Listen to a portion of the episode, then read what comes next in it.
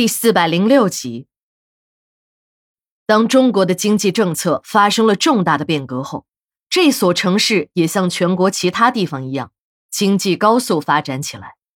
经济的发展也带来了深刻的社会问题。那已经消失了几十年，曾经在中国一度绝迹的黄赌毒又开始泛滥起来。经济发展和这些社会问题，就好像是一双孪生姐妹。永远捆绑在一起，一个是天使，一个是魔鬼，朝暮相伴，如影随形。人心中那道邪恶欲望的大门一旦被打开，天使也就成了魔鬼。王大富早就想好了，既然是拼能力，那管他黑猫白猫，能捉老鼠的才是好猫，别管他用什么办法，能解决问题就行了。王大富也曾到市里开过会，会上的领导大讲如何如何的解放思想，胆子再大一些，步子再快一些，一定要打破那些僵化的体制，要不然便是死路一条。别看王大富没有什么文化，可他还是深刻的领会了领导的讲话精神，在他的心中早就有了谱。当他回到了东山村，传达上级的指示精神时。他把领导的讲话总结成了八个字：改革开放，干啥都让。既然是干啥都让，也就没有了底线。在王大富的心里，自己是响应上级的号召。你不是让一部分人先富起来吗？他就是那一部分人。领导一再要求胆子再大一些，思想再解放一些，这不就是在告诉他做事情不需要底线？只要能把事情办成，管他妈的用的是什么方法呢？这次，王大富再一次剑走偏锋，在解决东山村治安的问题上下了猛药。也正是这次成功的动作，让他又一次爬到了东山实业总经理的位子上。王大富一贯务实，他解决问题也从来都是从根儿上解决。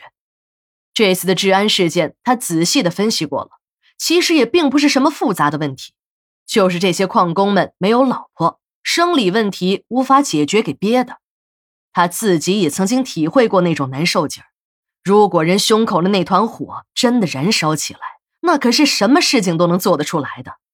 解决这种问题的方法很简单，就是把这些人的生理问题给解决了。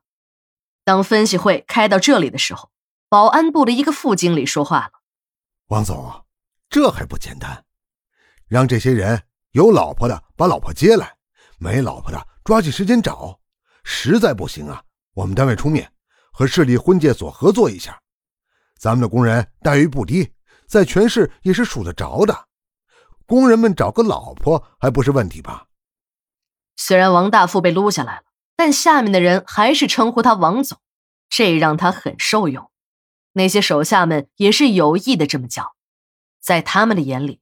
胡德利和王大富那是翁婿关系，胡德利把王大富从总经理的位子上撤下来，也只是一打二吓唬的事儿。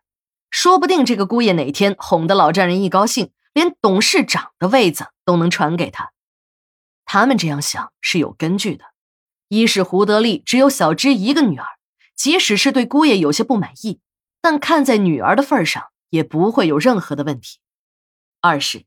在王大富从总经理的位子上下来后，胡德利没有提拔任何人接替王大富，而是让那个位子一直空着。这么明显的问题，谁还看不清楚呢？虽然王大富对这个老总的称谓很受用，可他还是很生气。这个副经理简直就是个猪脑子。他本不想解释原因，可他看到那些个下属好像都很赞成这个观点，实在是忍不住了。